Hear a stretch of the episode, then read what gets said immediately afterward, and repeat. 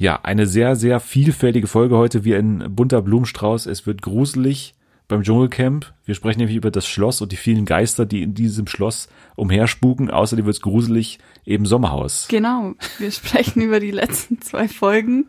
Das ist auch sehr gruselig zurzeit, was da so passiert. Außerdem wird es sehr schön, denn wir sprechen über eine Netflix-Doku My Octopus Teacher, wo ein Naturfilmer eine Lebenskrise hat und dann jeden einzelnen Tag ins Meer abtaucht und eine sehr, sehr innige Freundschaft mit einem Oktopus entwickelt. Außerdem sprechen wir über eine Serie Miss America, eine Emmy-nominierte Miniserie über die Feminismusbewegung in den USA mit einem absoluten Superstar-Cast mit Kate Blanchett, Rose Byrne und so weiter. Und du musst spielen. Was musst du spielen? Wo bin ich? Ja, sagen wir mal, das heißt so. Aber du musst Zitate erraten. Genau. Sehr gut, okay. Und wir raten, obwohl wir noch nicht so viele Anhaltspunkte haben, über die ersten drei Masked Singer Kostüme. Alles das jetzt bei Fernsehen für alle. TV for everyone, we really love TV. Primetime, daytime series, even reality. It's TV for everyone, TV for everyone. Willkommen zurück bei Fernsehen für alle. Willkommen im Oktober, im goldenen Oktober. Und normalerweise ist es die Jahreszeit, zu der sie täglich im Bierzelt mitschunkelt. Sie ist das Wiesenmadel 2020 der Herzen. Hier ist Anni. Hallo. Ist es korrekt, was ich gesagt habe? Absolut, ja. Okay. Also so Ende September, Anfang Oktober findet man mich sicherlich jeden Tag auf der Wiesen. Das ist mein Lieblingsherbstfest. Ja. Die fünfte Jahreszeit, sagt man ja auch. Genau, ne? ja. Ja. Das ähm, trifft vollkommen auf mich zu. Wir nehmen im Prinzip mitten in der Nacht auf, kann man auch mal ganz kurz sagen. Also wir, wir unsere Stimmen sind auch noch so morgendlich belegt, glaube ich. Ja. Ein üppiges Frühstück steht bereit für dich. Beschreib mal, was hier da steht, was ich bereitet habe. Äh, Dennis hat mir einen Tee gemacht. Ja. Ähm, Rose Hibiskus. Genau, ja. Und was oh, noch? Ja, und ein Duplo. Duplo White, Duplo White. Und ein Knoppers. Riegel. Kokosriegel. Ja. Ich habe noch kein Wort gesprochen davor, kann man auch mal ganz kurz sagen. Also es wird eine interessante Sendung, nicht nur wegen der Themen, kann man sagen. Aber ja, Oktober habe ich schon gesagt, Oktober ist auch der Gruselmonat und das bringt uns eigentlich gleich zum ersten Thema. Also es ist ja Halloween, ne? Ja, also, ja. de- Deswegen Gruselmonat. Aber das Dschungelcamp haben wir ja schon äh, seit Monaten besprochen, wurde ja darüber diskutiert, wo kann das stattfinden. Und das kann ja jetzt, wie jetzt bekannt wurde, Ende letzter Woche, nicht in Australien stattfinden, sondern es muss dort stattfinden, wo die Briten auch produzieren, aufgrund der Synergien und aufgrund äh, ja der einfachen Logistik, dass man sagt, okay, wenn die ihr Set aufbauen und äh, ja natürlich auch die Prüfungen konzipiert, dann kann man da wieder natürlich viel übernehmen. Und die Briten produzieren ihre Staffel von I'm a Celebrity, Get Me Out of Here in Wales, in North Wales. Und das führt jetzt also auch dazu, dass das Dschungelcamp, ich bin jetzt dauert mich heraus, in Wales stattfindet. Ja. Wie verändert das das Format?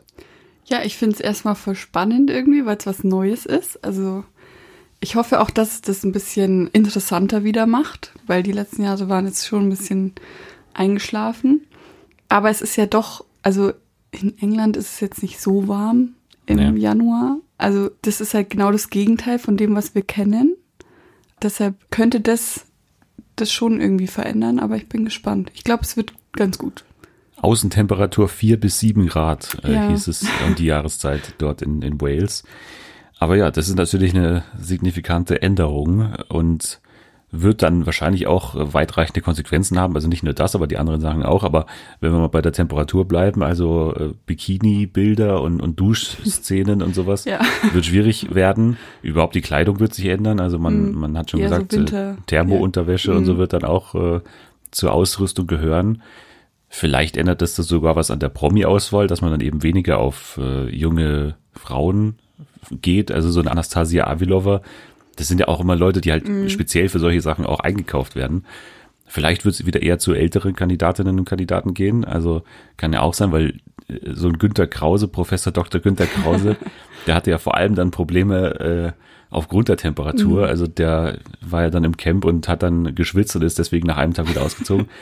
Also ich weiß nicht, ob solche Sachen dann auch geben wird, aber ich, tendenziell stelle ich es mir einfacher vor für ältere Kandidatinnen und Kandidaten. Also vielleicht wird es auch dahingehend irgendwelche Konsequenzen haben. Kann ja auch sein. Es geht nach Wales und es geht in eine Schlossruine namens, und das wird jetzt äh, hier schwierig, Quiridge Castle, würde ich jetzt mal sagen. Da fehlt auf jeden Fall mehr als ein Vokal drin. Da ist gar kein Vokal drin in diesen ersten Wort. Da ist ein Y drin, das war's. In der Nähe des Küstenorts Abergele, würde ich jetzt hier mal sagen.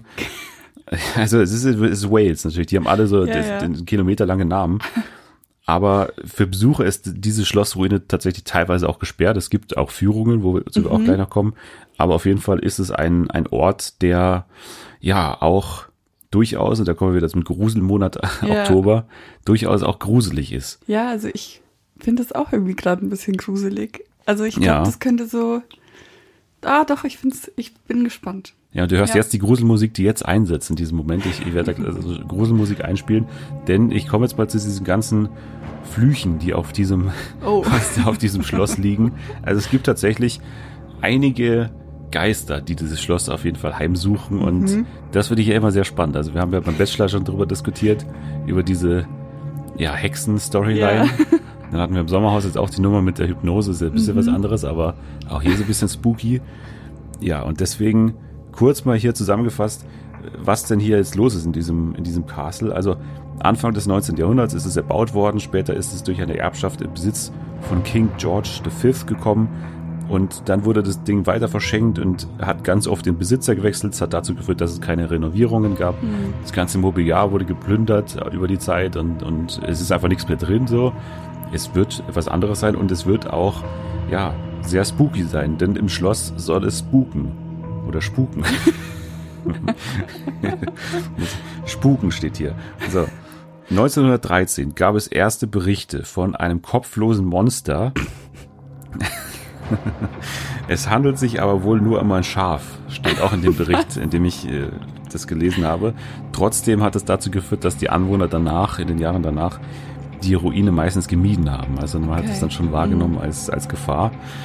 Dann soll auch noch der Geist der letzten Gräfin da umherspuken, denn eine Touristin, eine junge Touristin, habe vor 15 Jahren das Gespenst einer Frau in einem roten viktorianischen Kleid im Schloss gesehen. Es gibt Gerüchte um ein kleines Mädchen, das auf dem Gelände einen Reitunfall hatte und einen Butler, der die Treppe heruntergefallen war. Also verschiedene Geister haben das Ding heimgesucht und es hat dann dazu geführt, dass sogar professionelle Geisterjäger da mal Mhm.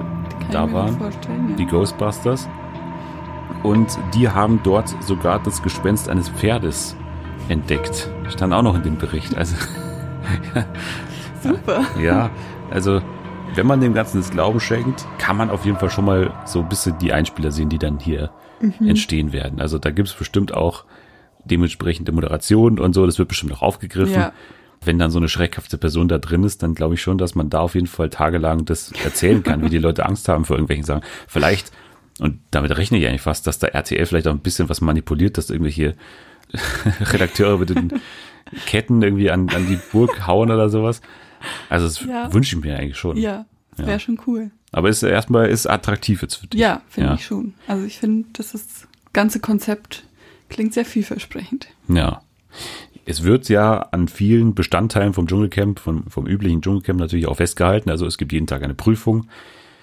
Ja, und viele andere Bestandteile, wie zum Beispiel natürlich, das ist, also um was geht's überhaupt? Es geht ja auch um die Dschungelkrone. Und äh, man wird das Ganze ja so aufziehen, dass man sagt, äh, König oder Königin des walisischen Dschungels. Also das ist schon das offizielle Ah, Wording. okay.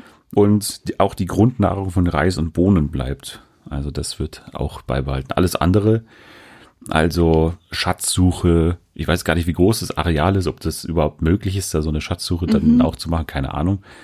Aber ja, das sind so die Rahmenbedingungen, unter denen das Dschungelcamp dann im Januar wieder, wieder stattfindet. Ich finde es ein bisschen schade, dass wir Daniel und Sonja nicht auf den Brücken erleben werden. Also Ja. wo, wo halten die sich auf? Vielleicht in so Türmen oder so, keine Ahnung wie. Also man kann ja die Bilder schon anschauen oder an den Schlossmauern oder so, kann ich mir schon vorstellen, dass die auch dann da stehen. Also ich glaube, die lassen sich da auf jeden Fall was einfallen, weil visuell muss es natürlich auch gut aussehen. Ja. Und ein Rätsel ist natürlich noch, was mit Dr. Bob ist. Ja. Ja, Kommt er? Wird er eingeflogen? dazu gibt's noch keine Informationen, weil Dr. Bob, muss man auch sagen, hat ein gewisses Alter, ist natürlich auch Ja. Risikogruppe. Und als Arzt kennt er natürlich selber die Risiken. Weiß nicht, ob er den dann einfliegt, weil ich meine, Das ist ja eigentlich Aber genau der Grund, warum man scha- in schade. Großbritannien produziert, für die Briten vor Ja. allem, weil man die großen Wege, Flugstrecken und so weiter nicht haben will. Aber ist ja nur eine Person, die könnte man ja dann schon einfliegen. Ich gehe auch fast davon aus, dass sie es machen. Also es gibt ja dann auch dementsprechende Hygienebedingungen und so weiter. Also ich glaube schon, dass man da zumindest auch dieses Element drin behalten wird, weil man muss ja sonst eine komplett neue Person wieder einführen. Ja. Also ich gehe mal davon aus, dass er dabei ist, aber ich habe keine Informationen, keine Ahnung, aber ich würde mal sagen schon. Ja, aber wie gesagt, da wir ja in den letzten Jahren das immer mal wieder gesagt haben, dass sich gewisse Sachen eingefahren haben, finde ich es jetzt erstmal auch äh, positiv. Also ich finde das spannender als irgendeine Staffel, die dann so ganz auf Vorsichtsmaßnahmen den, Ja. in Australien produziert ist. Einfach nur, damit man in Australien ist. Also finde ich dann spannender, woanders hinzugehen. Und ja, wird wohl eher so in die Richtung, also es gab, glaube ich, auch mal die Reality-Show, irgendwie die Burg oder so. wird wahrscheinlich eher so albenmäßig, sommerhausmäßig, tippe ich Okay. jetzt mal. Ja. Ohne halt die typische Behausung. Aber ja. Gut, dann, ich habe schon erwähnt, kommen wir zum Sommerhaus. Da haben wir wieder zwei Folgen zu besprechen. Und mal wieder haben es die Folgen ganz schön in sich gehabt. Ja. Du, du atmest schon schwer. Äh, verständlich, denn ja, das Mobbing, würde ich sagen, hat nochmal eine neue Stufe erreicht gegen Eva und Chris und auch Iris und Peter sind ja eingezogen dann Ja. auch in der Folge am, am Sonntag. Ja, wie war dein Eindruck jetzt im Verlauf? Also, was hat sich jetzt nochmal geändert in den letzten zwei Folgen? Also ich finde, dass dieses systematische, wir gehen alle auf eine Person, also extrem krass geworden ist. Meiner Meinung Also vor allem ähm, bei der Folge am Mittwoch hat man das gemerkt. Bei der Nominierungsszene, dass sobald Eva auch nur den Mund aufgemacht hat, von allen Seiten wurde sie angeschrien, von wegen, was sie da gerade von sich gibt und dass das alles so falsch ist. Also wirklich angeschrien, ja. Und vor, äh, Tim war eh am besten so, schreit Ich sie bin an. ich bin doch aggressiv, nicht was? aggressiv und schreit sie an. Ich habe es echt nicht mehr gepackt. Also, also ich finde es eigentlich richtig krank, was da abgeht. Und die einzige normale Person, die irgendwie checkt, dass da was falsch ist, ist anscheinend Iris Klein, wo ich auch nie gedacht hätte, dass das mal passiert. ähm, ich finde es auch ein bisschen schade, dass RTL irgendwie nichts sagt dazu, weil bei Promis unter Palmen war ja bei dieser einen Folge der Aufschrei ziemlich groß und da kam dann vom, von der Off-Stimme kam ja was dazu, von wegen, dass das nicht Ja, aber auch Ordnung ist. ungenügend. Ja? Also, das haben wir damals auch, gesagt. Aber sie, äh, es wurde was gesagt. Und RTL hat sich ja auch davon distanziert. Und Ja. das passiert jetzt gar nicht. Also das verstehe ich nicht, weil dieses Mobbing passiert ja schon seit mehreren Folgen, ist nicht nur eine Folge. Und irgendwie sagt keiner was. Also es ist so normal irgendwie. Ja, also ich bin da ja immer ein bisschen liberaler, Ja. beziehungsweise ich gestehe der Produktion da immer ein bisschen mehr ein, habe ich das Gefühl, weil, also ich finde schon, dass die was machen in der Off-Stimme. Also ich finde nicht, dass es komplett unkommentiert ist und ich finde halt nur, dass es, wie jetzt die Off-Stimme generell ist beim Sommerhaus, es sehr viel an ja, Verständnis und man, man muss so diese Metaebene und die Ironie auch der und den Sarkasmus von dieser Stimme checken, weil die ist schon sehr schlau und man legt da sehr viel Vertrauen, finde ich, in die Zuschauerinnen und Zuschauer, dass man jede Ebene checkt und jede Anspielung auch checkt innerhalb dieser Stimme. Also ich finde schon, dass die was machen. Bei Promis unter Palmen fand ich's, so wie die Stimme vorgegangen ist, ungenügend, weil die war ja jetzt nicht, also die war auch natürlich auf so einer ironischen Ebene, aber die hat schon mehr kommentiert, habe ich das Gefühl gehabt. Aber hier, ja, ich finde schon, dass die was kommentiert haben. So ist es nicht. Und wenn wir uns an Promis unter Palmen erinnern, dann war ja vor allem die große Hoffnung auf dieser Wiedersehensshow, dass dann da was passiert. Ja. Und das war ja für mich der große Fehler, dass hier nicht genug passiert ist. Also da hatte man ja alle Chancen. Also Jochen Schropp hat auch was gemacht, aber halt viel zu wenig und da hatte das überhaupt nicht im Griff, was da passiert ist. Und es wird ja auch ein großes Wiedersehen geben. Und danach würde ich dann erst das bewerten, wie hier das dann eingeordnet wird, weil, wie gesagt, es gibt ja auch so eine Show dann am Ende im, im November, Anfang November. Und da würde ich dann noch mal das abwarten, wie das dann hier kommentiert wird.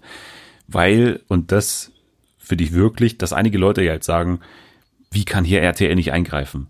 Was ich aber auch, also ich verstehe den Impuls, aber eigentlich verstehe ich es auch nicht, weil also was ist dann genau das Ziel? Also soll man jetzt abbrechen oder was, was ist, also ich weiß nicht, wie stehst, also wie verstehst du diesen Vorwurf, dass man hier eingreifen soll? Ja, was was soll dann passieren? Also ich finde es auch schwierig, also weil, ja, man kann jetzt nicht sagen, okay, wir brechen die Show jetzt ab oder jeder, der sich ähm, unter der Gürtellinie verhalten hat, wird jetzt rausgeschmissen, weil dann ist niemand mehr im Haus.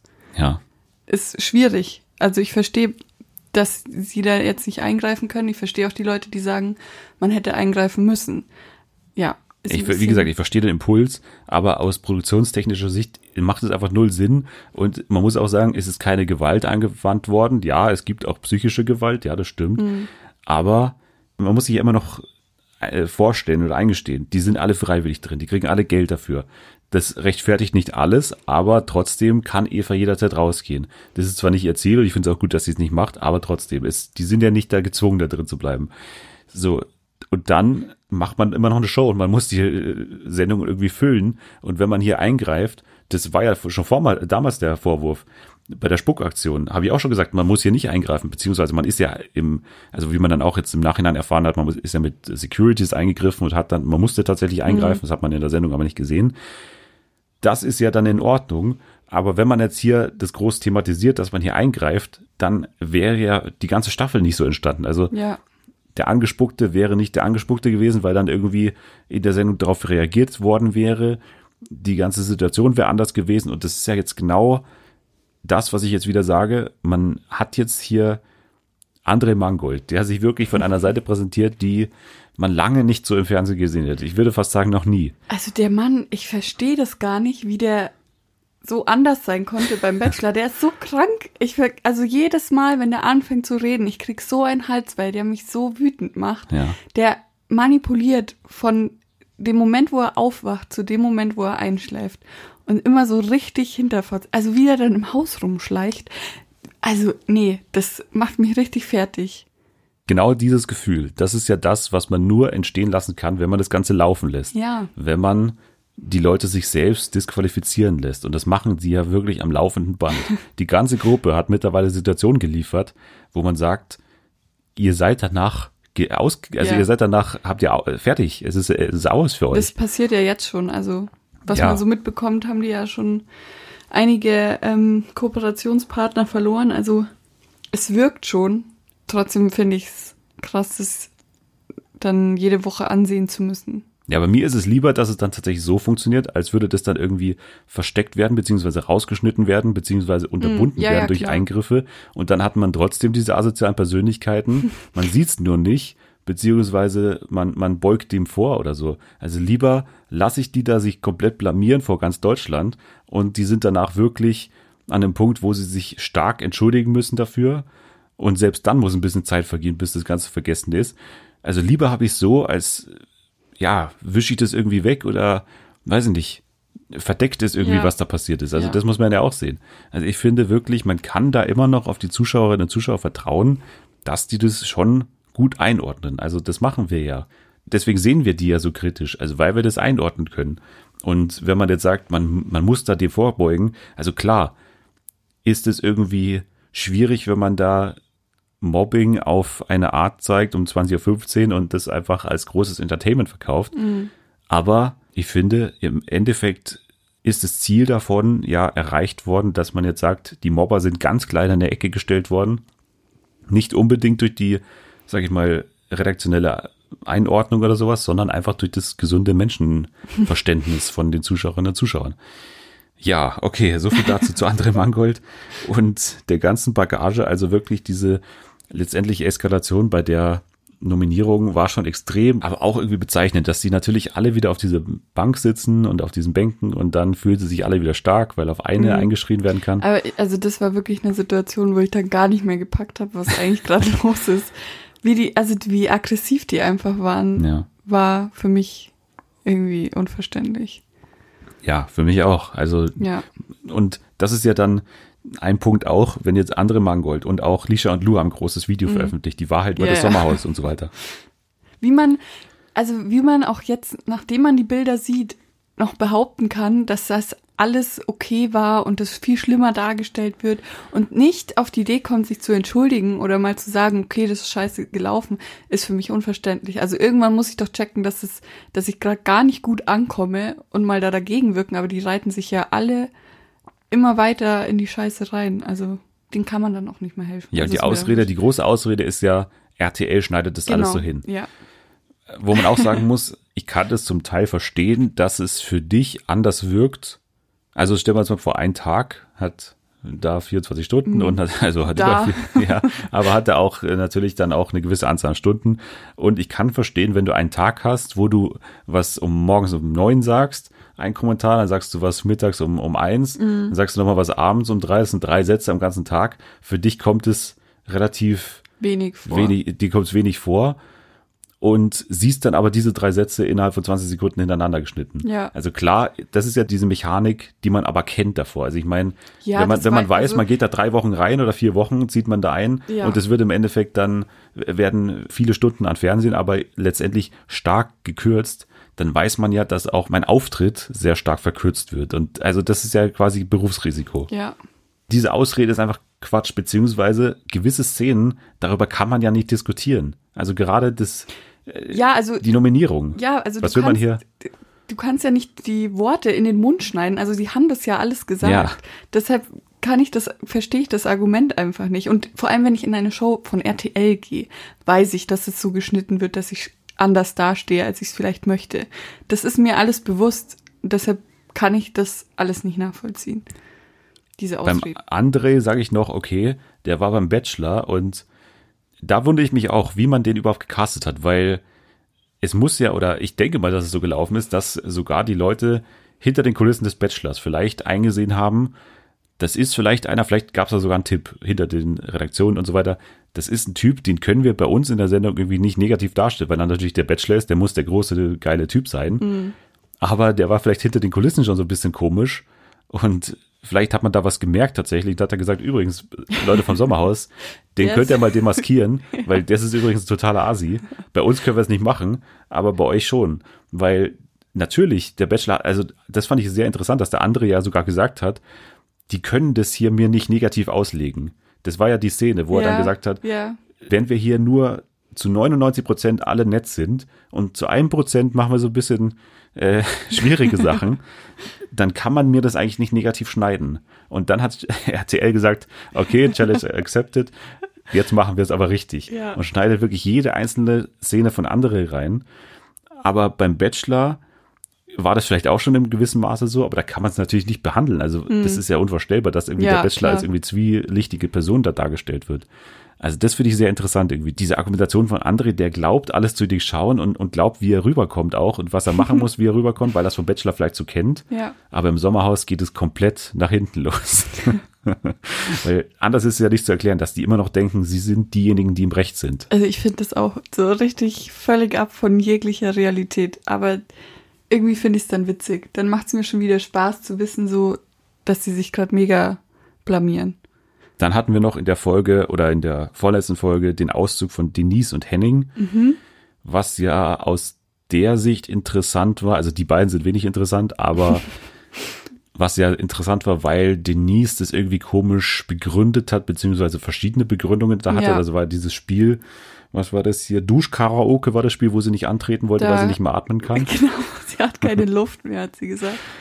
Ja, eine Begründung war ja ihr Kind, also sie Ja. vermisst ihr Kind so. Dann hat sie aber bei der Verabschiedung auch gesagt, sie möchte nicht in Dinge reingezogen werden, die hier gerade passieren sozusagen. Ich habe das so verstanden, ähm, in diese Gruppenbildung und dieses Machtgehabe von André und so.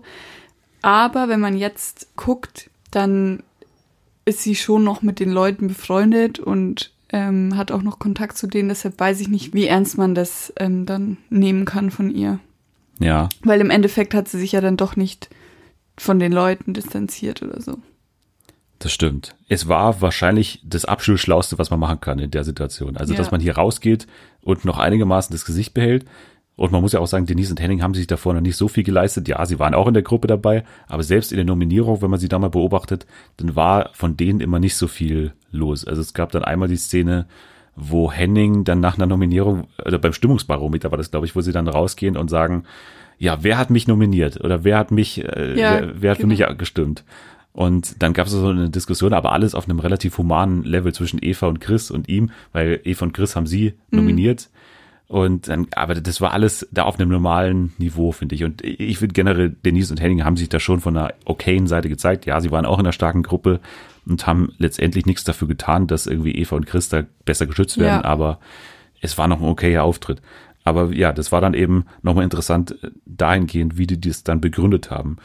Genau, Einzug von Iris und Peter. Iris und Peter sind jetzt wieder Sind jetzt wieder raus. wieder raus, war auch zu erwarten. Als Nachzügler hatten wir ja bei Ja. Promi Big Brother auch oft genug diese Diskussion, was aber auch eine vorgeschobene, Ja, es, Begründung also ist natürlich- eigentlich muss man ja sagen, dass es an dem Kontakt zu Eva lag, mehr oder weniger. ja, hat ja auch André ganz klar gesagt Ja. in der Nominierung. Also der hat ja wirklich eigentlich eine Nominierung für Chris und Eva ausgesprochen als alles andere. Aber ja, obwohl er davor natürlich immer noch so getan hat, ja, also Ja, ich mag euch, Ja. ihr seid ja ganz nett und so.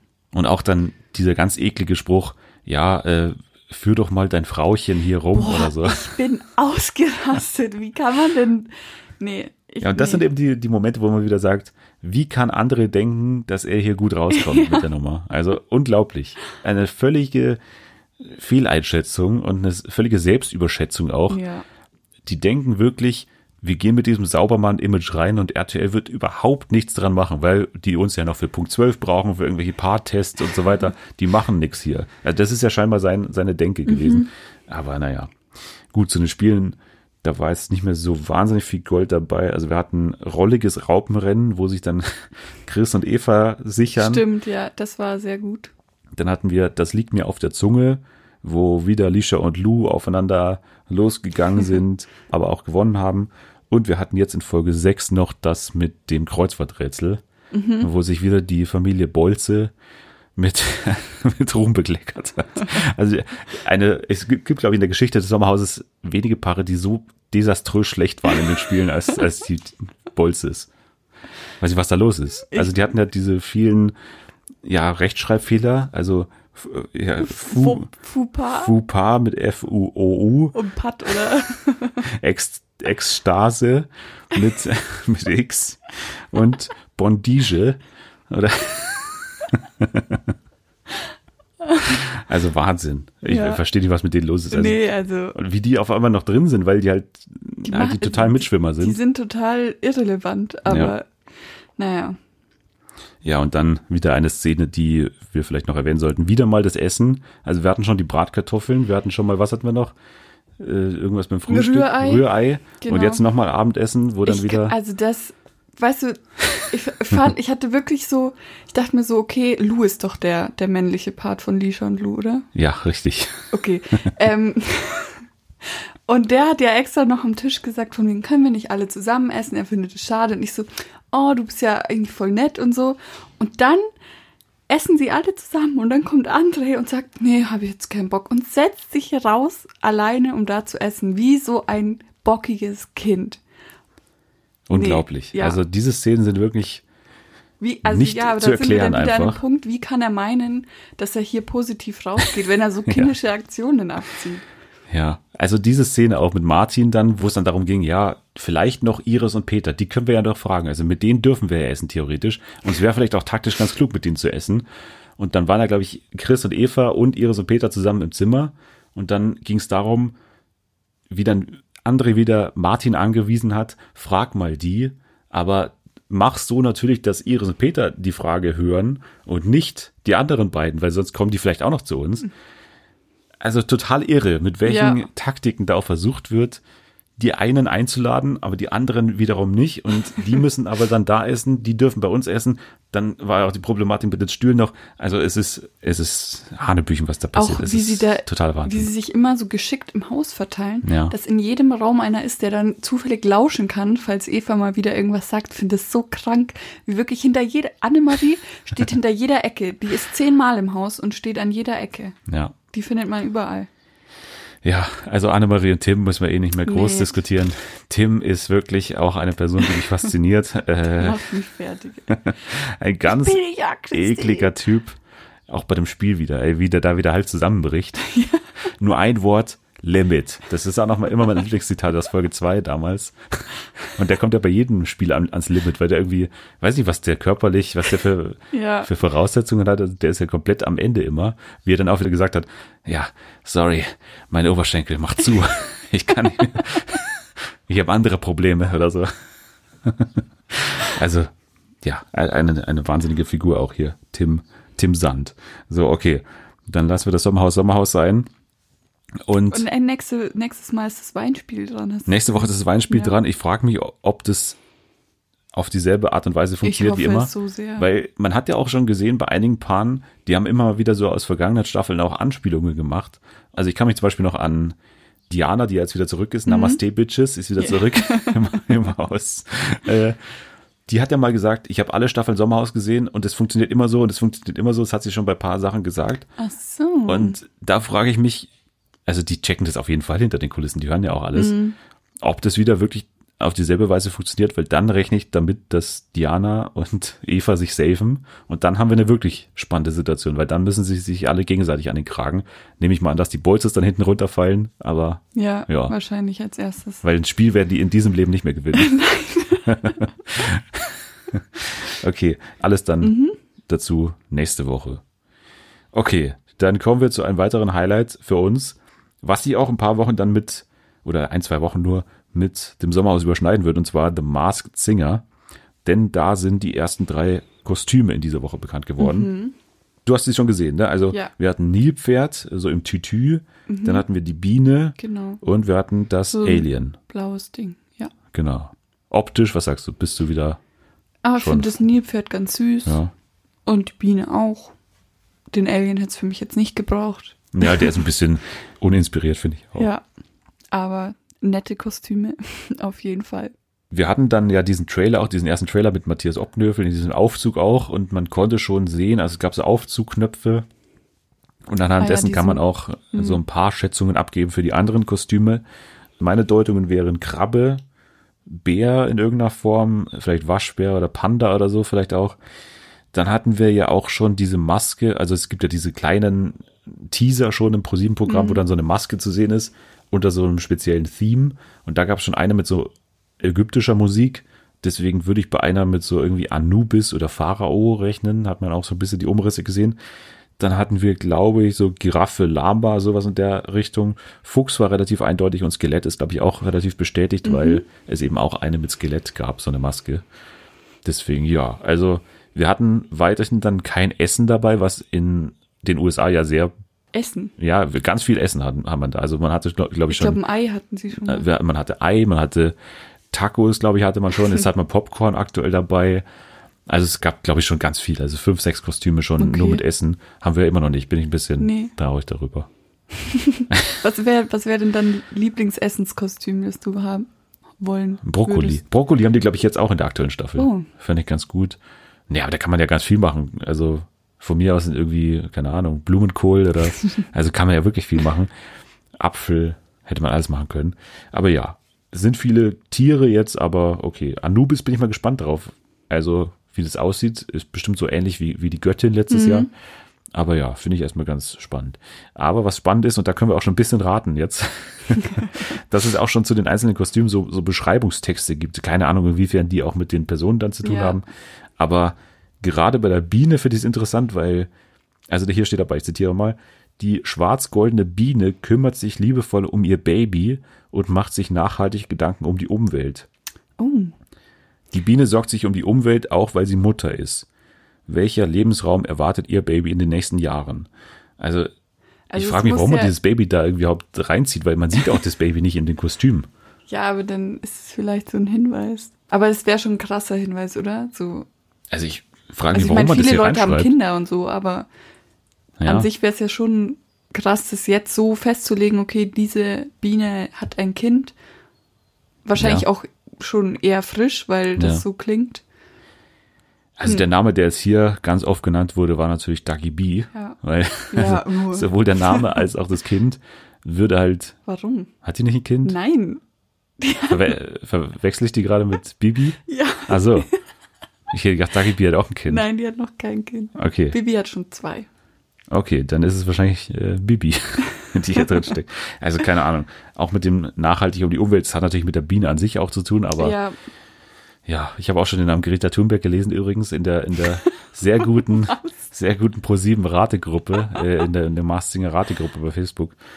Ja, Nilpferd hat so ein Tütü an. Weiß man nicht, inwiefern das mit irgendwas zu tun haben könnte. Keine Ahnung, vielleicht irgendeine Tanzausbildung oder so.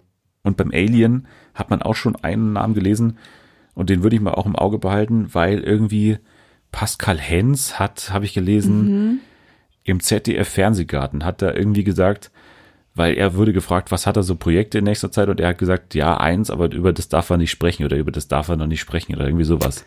okay. Und es ist bekannt, dass das Alien irgendwie das größte Kostüm ist dieses Jahr. Pascal Hens ist zwei Meter zwei groß. Keine Ahnung, also daher ist halt diese, ja, aber es wäre schon sehr irgendwie. dumm irgendwie, wenn ich im Fernsehen sagen würde, ich habe jetzt ein Projekt, über das ich nicht reden darf, wenn Masked Singer ansteht. Aber gut. aber ist mal ein Name, den man im Auge Ja. behalten kann auf jeden Fall. Pascal Hens. Der Handballer übrigens, ne? Und, und Let's Dance Gewinner, glaube ich, auch, ne? Genau, ja. Gut, dann kommen wir vielleicht noch ganz kurz zu einer Sache. Die Wendler-Hochzeit wird Ja. mal wieder verschoben. So schade. Hast du dich schon drauf gefreut? Ein bisschen schon, weil irgendwie war ich schon gespannt, so was Laura für ein Kleid anzieht. Also das hätte mich schon sehr interessiert, weil ich sie nicht so einschätzen kann, Ja. in welche stilistische Richtung sie da gehen. Schwarz zum Beispiel wie Christine bei Selling Sunset.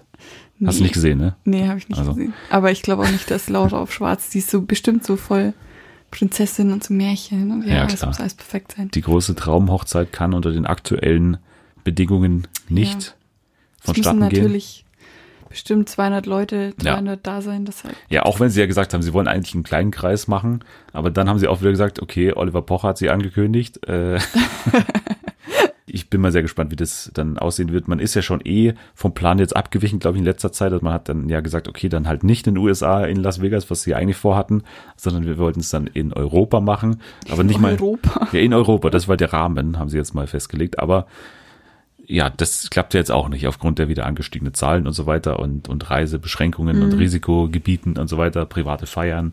Also es wird alles dann noch dauern, aber ich bin ja ein Fan von Live-Hochzeiten, von daher ja, freue ich mich da auf die Übertragung dann und ja, kann mir aber jetzt noch nicht vorstellen, wie es dann aussehen wird, weil man muss ja auch dann abwarten, wie dann wieder die Zahlen sind oder ob dann schon ein Impfstoff oder was auch immer da ist. Hat ja dann auch alles damit zu tun. Also ich Ja. glaube, wenn die Wendler-Hochzeit stattfinden kann, dann wird es uns auch allen wieder besser gehen. Das ist, glaube ich, so, ein, so eine Andeutung, wenn selbst das wieder stattfinden kann, Ja. dann, dann ist Dann es, geht's bergauf. Dann geht's bergauf, genau. Ja, es gab übrigens noch eine Pressekonferenz, was ich auch kurz sagen wollte, von der DSDS-Jury, denn da geht's ja auch wieder Anfang des Jahres los. Mhm. Und erstmal kam der Wendler irgendwie eine Viertelstunde zu spät. Also das gibt einen sehr schönen Bericht bei DWDL, wo über diese Pressekonferenz berichtet wird. Der Wendler kam Warum zu gab es spät. überhaupt eine Pressekonferenz? Ja, weil jetzt halt die neue Staffel irgendwie vorgestellt wird, beziehungsweise auch die neue Jury mit Mike Singer und Maite Kelly. ja, ja. und der Wendler. Und der Wendler, der kam so spät, wie gesagt, und, und Bohlen war ja dann auch wieder da und hat er gesagt, ja, ich kam übrigens in 20 Jahren, wie lange das jetzt schon geht, noch nie zu spät. War dann immer so passiv-aggressiv und man hat schon gemerkt, dass Bohlen nicht so eine große Macht hat, wie man immer dachte, weil damals, als es darum geht, wer jetzt der Nachfolger wird von Xavier Naidoo, diese kurzfristige Ersatz, da Ja. war ja auch schon der Wendler im Gespräch. Ah, und dann hat okay. der Dieter Bohlen irgendwie auf Instagram gesagt, was will der denn hier? Also das kann er sich überhaupt nicht vorstellen. Und jetzt Okay. sitzt er halt drin. Ja, Ja, und dann hat er das so ein bisschen gerechtfertigt. Ja, er sitzt ja nicht neben mir, sondern sind ja noch zwei dazwischen und so weiter. Sehr sympathisch. Aber auch andere Aussagen. Ich bin das Erfolgsgeheimnis von DSDS, hat er unter anderem gesagt. Er ist vielleicht nicht der Schlauste, nicht der Kreativste, aber der Fleißigste. Was ich auch bei Multimillionär nicht jetzt unbedingt als die weiseste Ansage gelten lassen würde. DSDS macht noch Nummer Einsen im Gegensatz zu anderen Castingshows. was? Ja, man muss ja sagen, sie haben sich schon sehr auf diese Schlagerschiene konzentriert in den letzten Jahren. Ja, Und deswegen sind sie da noch in einem Segment, wo die Leute tatsächlich auch noch Alben kaufen. Tatsächlich, deswegen kommen sie so. teilweise auch noch da rein in diese Charts und so weiter. clever. Und er hat gesagt, Corona hat einige Vorteile. Okay, wie soll er mal, ne? Ja, weil viele Musikerinnen und Musiker arbeitslos wurden dadurch. Und das ist natürlich ein Vorteil für DSDS, weil jetzt natürlich viele Ja. verzweifelt sind und dahin gehen. Und er hat gesagt, ja, das ist sehr positiv, denn da singen einige Leute um ihr Leben und das merkt man auch. Ach du Scheiße. Ja, das war die große Ach. PK. Ah, okay. Mhm. Ja. Gut. Aber apropos Live-Hochzeiten, auch bei Sat1 wird es bald schon eine geben, und zwar am 4. November um 20.15 Uhr die erste Live-Hochzeit im deutschen Fernsehen zwischen zwei fremden Menschen. Denn Hochzeit auf den ersten Blick geht wieder los. Eine Sendung, die jetzt mittlerweile auch schon seit sieben Jahren läuft bei Sat1. Echt? Ja, und jetzt eben das große Event live um 20.15 Uhr wird blind geheiratet. Der Rest funktioniert wie immer, also die Paare werden dann zusammengestellt durch mehrere Experten unter wissenschaftlichen Erkenntnissen und nach der Hochzeit folgt dann erst die Kennenlernphase mit den Flitterwochen und dann auch der Test im Alltag. Genau. Aber das wollte ich jetzt als Überleitung nehmen zu einem Rückblick auf das Promi-Boxen, denn da kam es zu einer Szene, wo ich fast einen Herzanfall bekommen hätte, weil da so viel passiert ist. Ich wusste gar nicht, was ich twittern sollte, weil ich so äh, ich war so benommen in dieser äh, Situation. Denn es kam ja zum großen Kampf zwischen Julia Siegel und Yvonne König. Ja. Übrigens, der Konflikt kam ja aus dem Sommerhaus übrigens damals, weil Julia Siegel, der da halbnackt rumgerannt ist. Und dann hat irgendwie der Markus Mörl, der Mann von der Yvonne König, irgendwie sie die ganze Zeit angestarrt und dann gab es eine Konfro zwischen Yvonne und Julia und das war ja der Auslöser dieses Zwists, was ja auch im Nachhinein dann, wie Julia Siegel verraten hat, keiner wirklich war, also ein bisschen inszeniert. Aber Markus Mörl und Yvonne König haben ja bei RT 2 geheiratet, live dieses Jahr. Ach so, okay. Das war ja dieses Paar, wo dann auch Hubert und Matthias zu Gast Ah, waren. genau. Und wo dann, war das Ja. dann zwei Hochzeiten gleichzeitig und dann Genau. wurde immer so komisch hin und her gestellt. Genau, das war das. Da waren Hubert und Matthias zu Gast. Hubert und Matthias haben ja auch geheiratet im Ja. Fernsehen bei Vox schon vor einigen Jahren. Und da war ja Julia Siegel zu Gast. Und, Oh. da, und, und das meine ich. Auf verschiedenen Ebenen haben da irgendwelche Sachen existiert, weil Julia Siegel hat dann ja gekämpft und im Publikum saß neben Markus Mörl dann auch Hubert. Und Hubert hat gesagt, ja, eigentlich bin ich für beide, weil ich kenne ja beide aus dem Sommerhaus.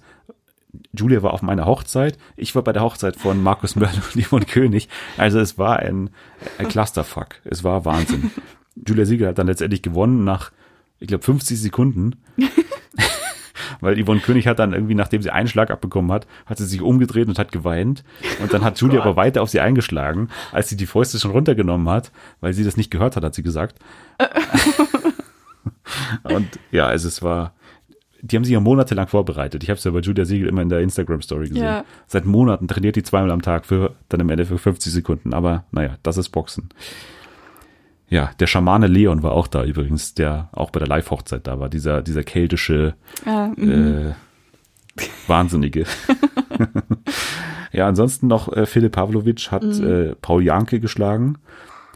Überraschend finde ich, Ernesto Monte hat Domenico De Chico geschlagen. Echt? Weil das war ja, also Dom- Domenico, ich weiß nicht, was der auch wieder, der hatte die gleichen Drogen wie Marcellino die Woche davor, total auf Adrenalin, aber ohne jegliche Technik, ohne irgendwas, ohne Taktik vor allem, hat sie total ausgepowert und Ernesto hat nichts gemacht, hat ein paar gute Schläge dann halt gehabt und hat ihn dann letztendlich damit halt geschlagen. Und noch eine größere Überraschung war fast, Anastasia Avilova hat Elena geschlagen. Oh, Die ist ja total zierlich, aber ja, Elena hat sich, finde ich, blamiert, auch weil ihr Image ist ja die, die harte und Ja. so weiter und dann schlägt sie nicht mehr Anastasia.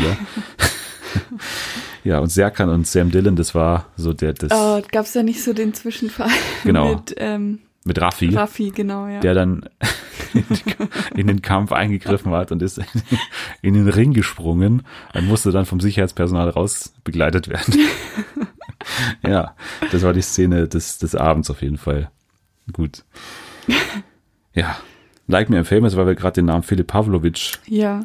gebracht haben, hat gewonnen. Ah, hat er. Okay. Hat er gewonnen. Du hast noch nicht gesehen. Nee. Aber ja, das Finale war jetzt nicht so wahnsinnig spannend. Also ich meine, das wurde ja dann zwar wieder auf Null gesetzt, also der Like-Count. Ah, okay. Aber dann gab es halt Mhm. weitere drei Spiele und ich meine, da haben halt schon Alexander und Philipp die sportlichen Vorteile gegenüber Melanie. Und dann gab es aber noch am Ende den Twist, dass jetzt auf einmal alle Ex-Bewohner und Bewohnerinnen Mhm. so ein Video dann eingeschickt haben und dann nochmal Likes vergeben haben. Oh. Und da hat sich das natürlich dann nochmal verschoben und dann hat Philipp halt die meisten bekommen, ah, weil okay, weil Melanie jetzt nicht so viele Freunde ja halt gemacht. natürlich Don. Ja, okay. Was mich gewundert hat, Yassin hat zum Beispiel seine Likes nicht an Philipp gegeben, die ja totale Bros waren. Okay. Aber er hat sie, glaube ich, an Alexander gegeben, wenn mich nicht alles täuscht. Also da war anscheinend auch irgendeine Konfro, die wir jetzt noch nicht Ja. mitbekommen haben. Aber okay. Ja, wenn wir noch über die TV-Woche sprechen, dann ist nicht nur Like Me I'm Famous zu Ende gegangen und Love Island auch, sondern wir hatten auch eine Dokumentation bei Pro7 im Programm, auf die man schon hinweisen kann. Ich weiß nicht, hast du es gesehen? Rechtsdeutsch radikal am nee, Montag. ich habe es tatsächlich nicht gesehen, weil ich zu der Zeit noch nicht zu Hause war. Ich hätte es gerade was, dass du die Hülle der Löwen geschaut hast oder so. Nee, nee, das ich, ich, hab, ich war dann erst so, ich glaube, um halb zehn oder so. Oh, okay. Und dann habe ich es nicht mehr geguckt. Ja, also kann man auf jeden Fall empfehlen. Ich habe es mir dann, ich habe erst äh, wollte ich halt äh, zur Höhle der Löwen twittern und habe zuerst das geschaut, weil ich halt gesagt habe, okay, die Doku kann man auch nachschauen. Aber da bin ich in der Werbung irgendwie hängen geblieben, weil es halt wirklich sehr sehr gut war. Man kann darüber diskutieren, hätte man vielleicht auch noch Opfer von Rechtsterrorismus zeigen müssen. Okay, das das kann man sagen, aber ansonsten wirklich sehr gut gemacht und was halt auch Hammer ist, ist, dass die Doku sehr gute Quoten hatte, was ja nicht, überhaupt nicht zu erwarten war. Ja. Also 15% Marktanteil, auch bei einer sehr, sehr jungen Zielgruppe gegen die Höhle der Löwen. Also das ist schon aller Ehren wert und dafür, dass es ja nicht mal angekündigt war. Also es war ja nicht mal in den Programmzeitschriften angekündigt, sondern da stand immer noch äh, Django Unchained drin. Genau, ja. Und man hat halt eben sehr kurzfristig gesagt, oder man hat sehr kurzfristig bekannt gegeben, dass man die jetzt senden wird, weil das ist natürlich ein Thema, wo sehr schnell auch irgendwelche einstweiligen Verfügungen rausgehen. Deswegen wollte man das eben so lange wie möglich geheim halten, dass man die sendet. Und hat im Endeffekt geklappt. Also sie hatten ja die Woche davor auch im Programm diese Waldbrandnummer oder unsere Wälder sterben oder so. Ist ja total untergegangen, quotentechnisch. Deswegen hatte ich schon schlechtes Gefühl, aber hat total funktioniert. Und das ist schon, ja, Hammer und gerade auch die Diskussion online darüber, da, am ganzen Tag wurde über nichts anderes geredet Ja, auf Twitter und so genau. weiter. Also finde ich auch aus PR-Sicht eine Meisterleistung, wie man das da gemacht hat.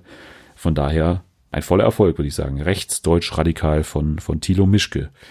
Und das bringt uns zur nächsten Doku. Die haben wir beide gesehen. Und zwar Mhm. eine Netflix-Doku, was, äh, würde ich sagen, sehr anderes, sehr beruhigend auf eine Art und, und sehr, ja, einfach ein sehr schönes Thema. Und zwar My Octopus Teacher. Ja. Bei Netflix eine Stunde 25 Minuten lang.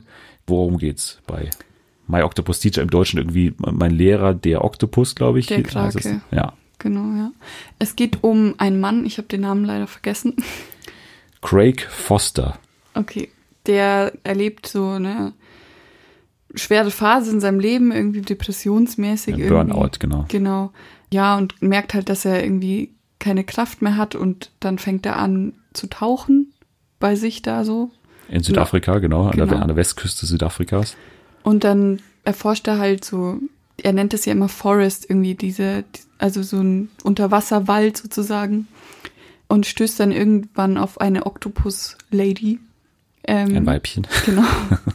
Und verfolgt die so ein bisschen in ihrem Leben einfach und taucht halt jeden Tag zu der runter und ähm, nähert sich so ein bisschen an sie an und man erlebt dann mit ihm ihr ganzes Leben sozusagen und er erzählt dann immer wieder darüber und man kriegt halt alles von ihrem Leben mit. Also zum Beispiel einmal wird sie auch von einem Hai angefallen.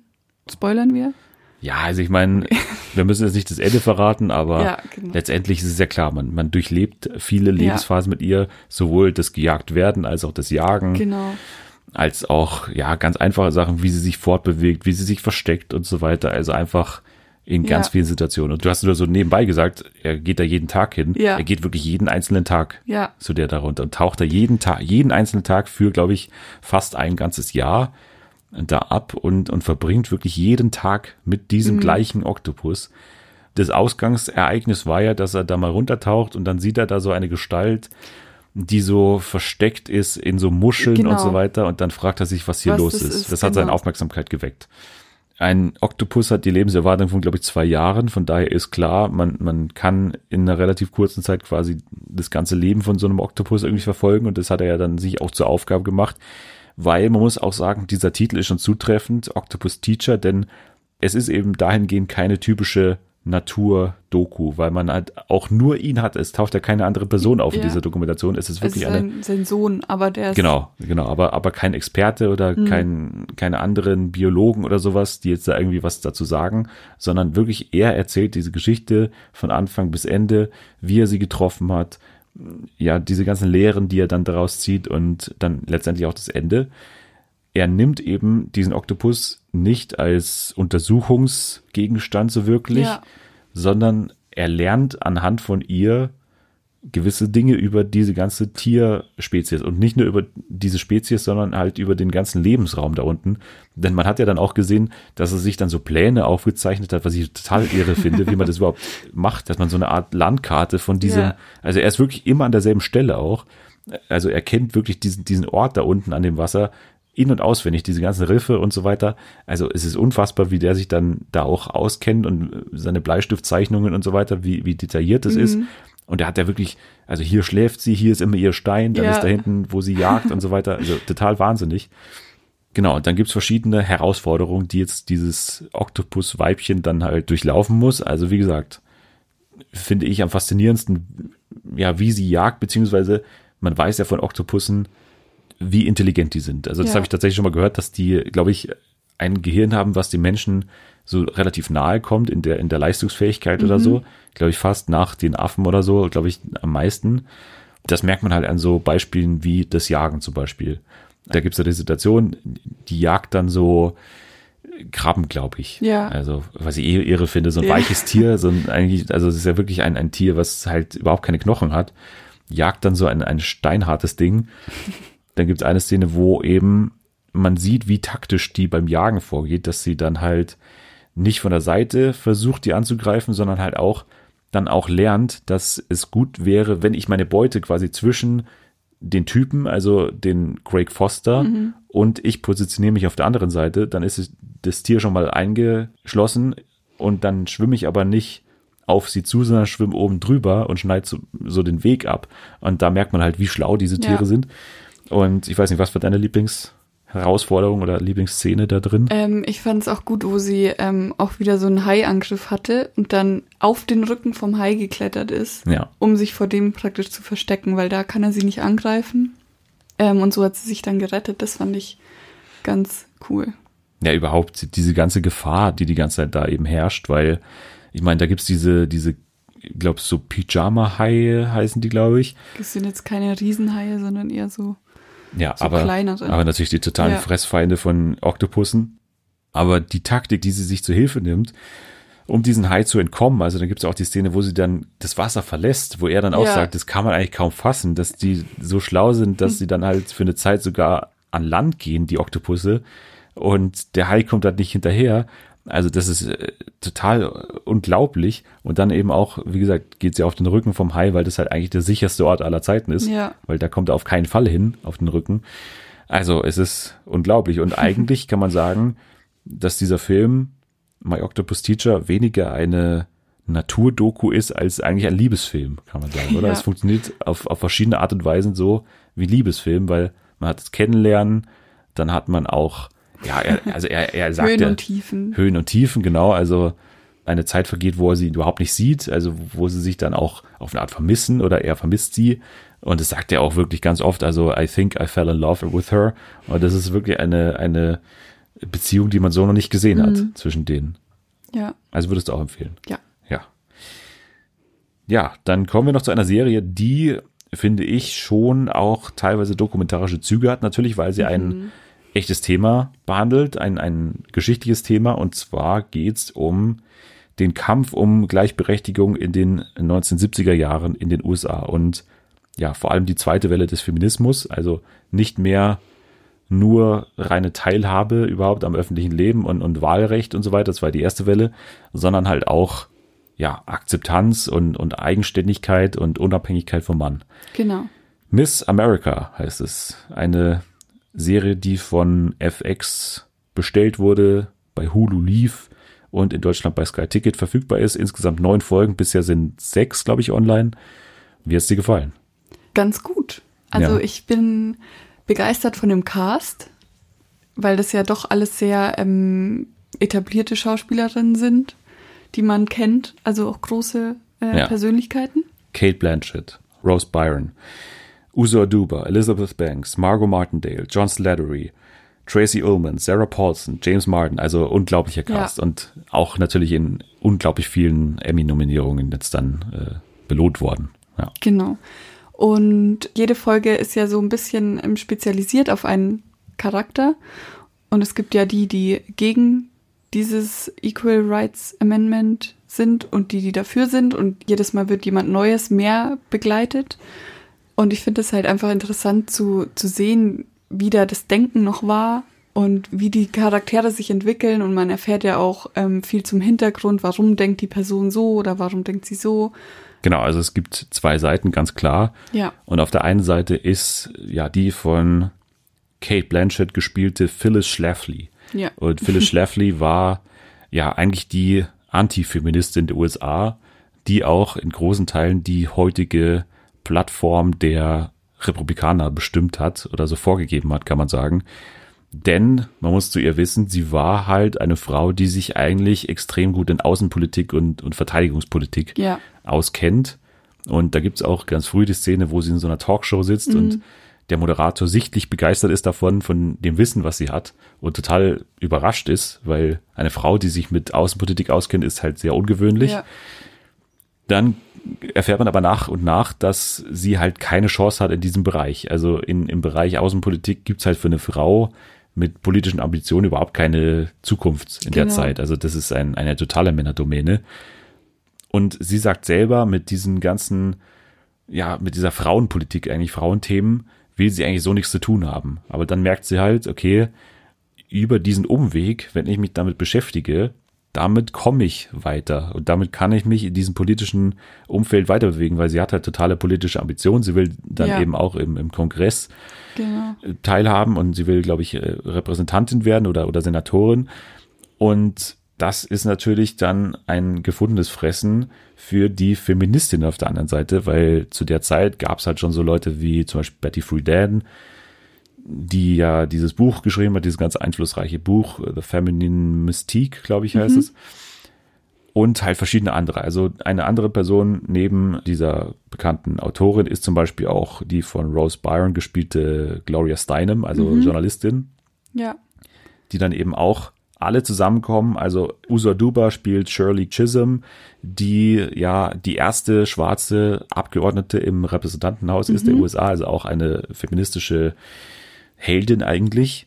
Und viele andere, also Alice McRae, Jill Ruckelshaus, Elizabeth Banks spielt die ja, das ist auch eine Republikanerin, Ja. die dann hier in Reihen der Feministin ist, also auch äh, dahingehend ein bisschen ja, Konfliktpotenzial, aber ja, das sind so die zwei Seiten. Und wenn ich eine Kritik habe, also ich stimme dir zu, dass es sehr interessant ist Ja. und dass es auch sehr, sehr gut aussieht. Also 70er Jahre, es ist sehr grell, es ist, die Kostüme passen alle, auch die Möbel und so weiter. Also es sieht optimal aus.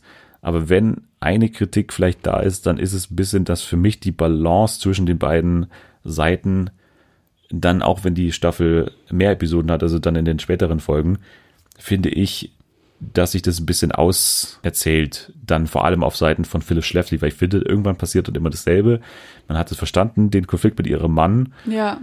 und es wiederholt sich dann ein bisschen. Und ich finde es halt schade, dass es so wirklich 50-50 ziemlich aufgeteilt ist. Und auf der einen Seite ist eigentlich nur Phyllis Schlafly und auf der anderen Genau, Seite ja. sind halt wirklich diese ganzen vielen Figuren, die man gerne mehr sehen würde eigentlich, aber halt nicht sieht, sondern Ja. man hat immer diese 50-50-Aufteilung und die müssen sich dann eben diese 50 Prozent der Sendung irgendwie teilen. Und Phyllis Schlafly hat so alleine eigentlich, genau. Und es wird dann ein bisschen langweilig auf der Ja. Phyllis Schlafly-Seite. das stimmt. Ja. Ja. Aber eine Diskussion, die jetzt auch äh, da hochgekocht ist, darf man so eine Person wie Phyllis Schlafly, die ja schon also sehr diskutabel ist und auch Ansichten hat, also na klar, sie ist Antifeministin und ist deswegen natürlich eh schon mal, äh, also sag ich mal, hat eine schwierige Ausgangsposition bei den Zuschauern. Aber darf man so eine Person so darstellen, beziehungsweise darf man die so empathisch auch betrachten? Also keine Ahnung, ich finde das jetzt nicht so schlimm, wenn man da so ein bisschen Empathie also mit einfließen lässt und auch so den Konflikt mit ihrem Mann zeigt und so, weil im Endeffekt sprechen ihre Aussagen ja für sich. Also man weiß ja im Endeffekt, dass das, was sie vertritt, nicht richtig ist. Und deshalb finde ich das jetzt nicht so schlimm, da so ein bisschen, also weil sonst wäre es langweilig, glaube ich, Ja. wenn ich jetzt nur sie so als diese böse Antifeministin darstellen würde und nichts von ihrem Privatleben oder nichts von ihrem persönlichen Konflikten mit einfließen lassen würde. Ja, ich finde auch, dass sie hier nicht zu empathisch eigentlich dargestellt wird, beziehungsweise nicht zu äh, nahbar eigentlich, weil im Endeffekt man versteht den Konflikt mit ihrem Mann und das ist ja auch der große Widerspruch dieser ganzen Figur. Ja. Also sie ist auf der einen Seite die Musterhausfrau, also die verkauft sie sich ja und Ja. sie will das Bild der Hausfrau eben nach außen weiterhin leben lassen und will einfach das positiv besetzen. Hausfrau ist was Ehrenhaftes und so weiter. Und es soll auch so bleiben, dass die Hausfrau Hausfrau bleibt und nicht irgendwie, ja, ihr, ihr großes Argument ist ja, dass Mädchen oder junge Frauen für das Militär Ja. halt berufen werden. Ja. Und der große Widerspruch ist ja dann, dass sie halt selbst Sie darunter möchte leidet. Ja, sie möchte ja in die Politik, sie möchte ja eigenständig sein, Ja. sagt aber dann auf der anderen Seite, ja, aber ich bin ja die perfekte Hausfrau und so und hat ja dann den Konflikt mit ihrem Mann, der Ja. sagt, ich möchte, dass du zu Hause bleibst Ja. und so. Also sie will ja das, wofür sie dagegen eigentlich eintritt. Genau, also eine total widersprüchliche Rolle eigentlich und es wird dann natürlich auch von der Gegenseite irgendwann aufgegriffen und das ist dann sehr spannend, wenn es passiert. Aber ja, das ist eine Figur, die auf jeden Fall auf Widersprüchlichkeiten beruht und von daher finde ich auch, dass man das gut behandelt hier. Also man hat jetzt nicht das Gefühl, dass jetzt hier ihre Plattform so natürlich nach vorne gestellt wird, sondern man sagt ganz klar, wo sind die Unsinnigkeiten eigentlich dieser Position? Und das finde ich schon sehr gut herausgearbeitet eigentlich. Die beste Folge finde ich die mit Uso Aduba, also die Shirley Chisholm Episode, die Wahlkampf-Episode, wo es ja darum geht, sie ist die erste schwarze Abgeordnete im Repräsentantenhaus und ja, hat jetzt Ambitionen auch für Präsidentin. Präsidentin zu werden, genau. Und ja, da hat sie dann eben auch sowohl innerhalb der Feministenbewegung oder Feministinnenbewegung zu kämpfen, Ja. als auch dann natürlich als, als schwarze Frau die erste Kampagne zu machen. Die fand ich sehr stark, die Episode. Ja, Hattest du noch eine? ich fand die von Gloria, fand ich ganz gut, Mhm. ähm, die Journalistin. Also ihr Hauptpunkt, für den sie eintritt, ist ja Abtreibung, also das zu normalisieren, dass eine Frau selber entscheiden darf. Was ich dann in der Folge auch krass fand, war, dass das heute immer noch so ein krasses Thema ist in den USA mit der Abtreibung, dass ja so viele da noch dagegen sind und man ja immer wieder hört von diesen Leuten, die dann vor der Abtreibungsklinik stehen und dann die Leute verteufeln, die da reingehen und so weiter. Und dass man dann da in dem Bezug mehr über Gloria erfährt, warum sie so handelt und wie ihr Wesen einfach so ist. Das Ja, überhaupt Rose Byron ist auch Wahnsinn, finde ich, in der Rolle. Also Ja. vor allem dann später, als es dann dazu kommt, dass sie natürlich auch so die große Aushängefigur ist dieser Bewegung fast schon. Also sie wird zumindest so als, als Spokesperson dann nach Ja. außen gestellt. Auch innerhalb der Feministin gibt's dann da ja durchaus Konflikte, Mhm. wer dann hier die Spokesperson ist, aber sie wird dann halt dann nach außen gestellt und wird dann natürlich auch also angefeindet dafür und äh, blöd angemacht, sage ich mal. Und ja, sie hat dann natürlich sehr damit zu kämpfen und das macht einfach Rose Byron dann auch sehr gut, wie sie dann hier diese Zweifel hat. Aber du hast schon gesagt, der Abtreibungspunkt ist natürlich ein großer innerhalb dieser Bewegung. Auch äh, wie steht man zu Race, wie steht man zu LGBTQ. Also das ist auch ein Punkt, wo sie sich nicht einig sind. So hat man dann auch natürlich innerhalb der Feministinnen-Szene dann halt Konflikte drin, die man heute übrigens auch noch genauso sieht. Also auch innerhalb vom Feministenlager, da ist man sich auch noch nicht einig. Es ist halt viel aktueller, als man denkt. Also Ja. man könnte Phyllis Schlafly natürlich auch so ein bisschen in die Trump-Ecke stellen. Also in einigen Punkten sieht man, wie sie argumentiert und so. Das hat schon Ähnlichkeiten und auf der anderen Seite natürlich auch innerhalb von der liberalen Bubble gibt's ja immer wieder diese Grabenkämpfe, was man nicht ganz versteht, weil eigentlich haben alle dasselbe Ziel, Ja. aber da wird dann so aufeinander eingehauen und es ist auch fraglich, warum das dann so ist. Und ja, ich finde es aus der Sicht gut. Ich finde ein bisschen die Balance schwierig zwischen den beiden Handlungsachsen, aber grundsätzlich ein interessantes Thema, gut inszeniert und von daher auch sehenswert. Jetzt kommen wir noch abschließend zu einem Spiel. Und zwar heißt dieses Spiel Hilfe, wo bin ich? Ja. Das wilde Zitate-Quiz. Und das Spiel wurde ja sehr oft bearbeitet, wurde nochmal umdekoriert und ähm, jetzt besteht es daraus, dass es drei Zitate gibt, gleich für dich. Drei ja, Gesprächsfetzen kann man fast sagen. Es sind ja nicht wirklich Zitate, sondern halt wirklich Gesprächsfetzen herausgerissen aus verschiedenen TV-Formaten. Und du musst dann entscheiden, musst raten, woher diese Zitate kommen. Also du musst die TV-Sendung erraten. Okay. Es gibt jeweils drei Auswahlmöglichkeiten und du hast sogar einen Joker, den Hörjoker. Ja. Du kannst dich bei einem von diesen drei Zitaten entscheiden, möchtest du es hören oder nicht. Ja. Okay. Genau. Ja. Okay, dann kommt hier Zitat Nummer eins. Das ist ein Dialog zwischen zwei Personen. Da muss ich aber nicht, das versteht man schon. Okay. Okay. Was ist mit deinem Blick los? Was ist denn mit dir los? Chill doch mal den Blick, Digga. Ich kenn dich nicht mal. Ich kenn dich auch nicht. Was ist mit dir los? Guck doch nicht direkt so. Halt's Maul, Digga. Junge, Junge, entspann dich doch mal. Was habe ich gemacht? Du guckst direkt komisch. Ich guck, wohin ich will. Kontrollier dich mal, Digga. Ich sag's dir. Kommst dir an mit Genghis Khan Kostüm, ist ja nicht schlimm. Ich kenn dich. Was? Ich, ich kenn dich aber nicht. Habe ich was gemacht? Ja, du guckst komisch, aber ist okay. Ja, ist okay. Richtig high quality, dieses Gespräch. Ja, du musst entscheiden, woher das jetzt kommt. Oh Mann. Also. Also dieses Genghis Khan Kostüm hat mich jetzt völlig aus der Bahn geworfen. Okay. Also ich sag dir mal die Auswahlmöglichkeiten. Mhm. A. Coras House of Love. Mhm. B. X on the Beach. C. Köln 50667. Oh Mann. Also Köln 60, ne, was 50? 0850. Köln 0850 würde ich ausschließen. Also es ist schon sehr primitiv, aber ich glaube, so einen primitiven Dialog hätten die jetzt nicht. Ja, das ist schon Da- deutlich qualitativer, ne? Also Ja, deutlich. ähm, ich glaube auch nicht, dass in Kodas House of Love, das habe ich zwar nicht geguckt, aber ich glaube, ich logge B ein. Ex on the Beach. Das habe ich gehört, ist schon sehr, sehr weit unten. Das ist schon sehr weit unten, muss man Ja. sagen, ja. Aber Kommt Coras bestimmt House so ein. Ex an dem Beach mit so einem Genghis Khan Kostüm. Okay. Also du loggst ein, ist deine finale Antwort. Ja, Kein Hörjoker? nee. Okay. Du hast recht. Punkt 1 geht an dich. Es ist tatsächlich Ex on the Beach. Wir werden nächste Woche dann nochmal drüber sprechen, aber das war eine Szene, wo tatsächlich ein Mann auf einem Pferd reitet im Meer und So Putin-mäßig. ja und, und einen riesigen Mantel trägt, einen, einen Fellmantel und dann auf die Gruppe zugeht und das ist eben der Ex von Olivia. Das ist äh, so diejenige, die sich mit Ferhat eingelassen hat. Ferhat von Are You the One? Ah, okay. Und dann gibt's diesen Dialog zwischen dem neuen Typen und Ferhat. Ferhat, der jetzt mit Olivia ist, und das ist der Ex von Olivia. Ja, okay. Und die Mhm. haben sich natürlich nicht lieb auf den ersten Blick schon gleich. Es geht also richtig ab hier. So, okay. Gut, das war Zitat Gut. Nummer eins. Jetzt kommen wir zu Zitat Nummer zwei. Ich zitiere. Boah, schon ein happiges Frühstück, ne? Mein lieber Scholli, ey, ich fühle mich voll wie Sau. Ist dir schlecht? Ein bisschen. Ein bisschen? Ja, ist heftig, ne? Aber sowas morgens weiß ich nicht. Muss ich jetzt nicht haben. Also, also ist schon eine üble Nummer, ey. Aber mein Gott, gibt Schlimmeres im Leben.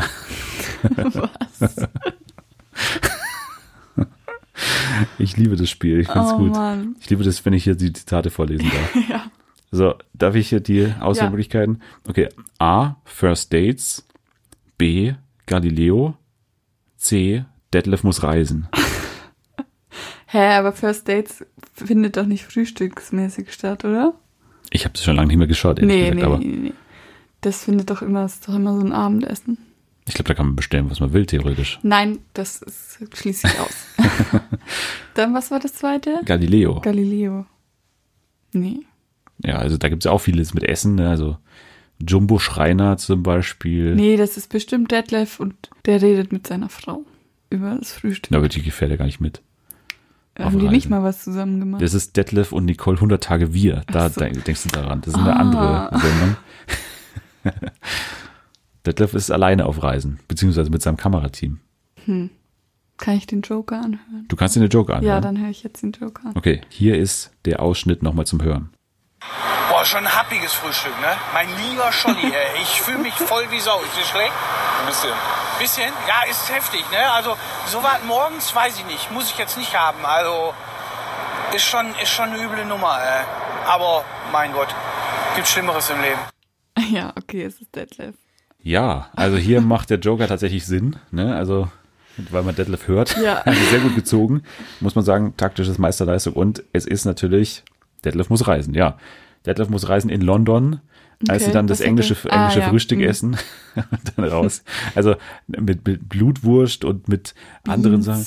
Beans und so weiter. Also das ist die erste Nummer, wo sie hingehen dann in London und danach geht's dann Hubschrauber fliegen. und Detlef Oh Gott. hat ja eh so einen, so einen Magen, der sehr schnell sich umdreht, sag ich mal. Und das äh, ja, endet dann auch nicht gut. Mhm. Okay, Detlef muss reisen. Zitat Nummer zwei, du hast zwei Punkte gemacht. Sehr, sehr gut. Ja. ja. Jetzt hast du natürlich deinen Joker verschossen. Ja, ja. Und ich sage mal, das ist vielleicht für Zitat Nummer drei nicht so gut. Oh. Aber okay. Zitat Nummer drei. Ach, ein Labrador. Ich sehe den hier nur von oben runter. Was ist denn das für eine Mütze? Ist das Karneval? Ist das noch von Karneval? Ja. Sieht süß aus. Wie lange hat die Mütze auf dem Kopf gehalten? Ja, da habe ich ihn angezogen. Da waren wir beim Karneval. da wart ihr beim Karneval. Was hatten sie denn an? Gibt's da auch ein Foto von? Ich war verkleidet als Klon. Das Klon. Als Klon, sag mal, gibt's da auch ein Foto von? Nein, leider nicht. Schade. Ach nö. Ich liebe das Zitat. als Klon. Okay. Okay, die drei Auswahlmöglichkeiten Ja. sind A. Der Hundeprofi unterwegs. B. Lenzen live. C. Gefragt, gejagt. Was? Also es kam ja ein Labrador vor. Ja. Deshalb würde das mit diesem Hundeprofi schon irgendwie Sinn machen. Aber ich weiß nicht, ob das nur Verwirrungstaktik ist und so eine strange Situation nicht auch bei Lenzen passieren konnte. Kann sein, dass sie dich verwirren will. Was war das letzte? Gefragt, gejagt. Nee, das schließe ich aus. Die reden doch nicht über so komische Dinge, oder? Haben die da Fotos dabei? Nee. Das, also Kannst du nicht sagen. C schließen wir aus. Okay. Aber wer ruft denn bei Ingo an und fragt dann wegen Karneval irgend so ein Scheiß? Oder was hat derjenige gefragt, dass es zu der Situation kam, dass Ingo Fotos vom Karneval sehen wollte? Ich kann es dir nicht sagen. Deshalb würde ich jetzt, ich glaube, ich log A ein. Auch mit dem, Der Hundeprofi unterwegs bei Vox mit Martin Rütter. ja. Okay. Der Hundeprofi unterwegs ist leider falsch. Es ist tatsächlich ein Dialog von Lenzen Live. Oh Mann. Es ging, es ging darum, dass der Hund jemanden gebissen hat. Und bei Lenzen Live, da gibt's ja immer Fotos. Warum auch immer. Manchmal schicken die Leute Fotos mit. Und dann hat der. Dann hat sie ein Foto geschickt, wo der Hund verkleidet war für Karneval. Und dann hat Lenzen aber gesagt, haben Sie noch ein Foto von sich, wie Sie verkleidet waren? Wir hören es uns jetzt nochmal noch mal kurz an, weil das ist ein schöner Ausschnitt. Ach, ein Labrador. Ich sehe ja nur den, den, den, den, das Foto von oben runter. Was ist der für eine Nein, Mütze? nein, Ist das Karneval?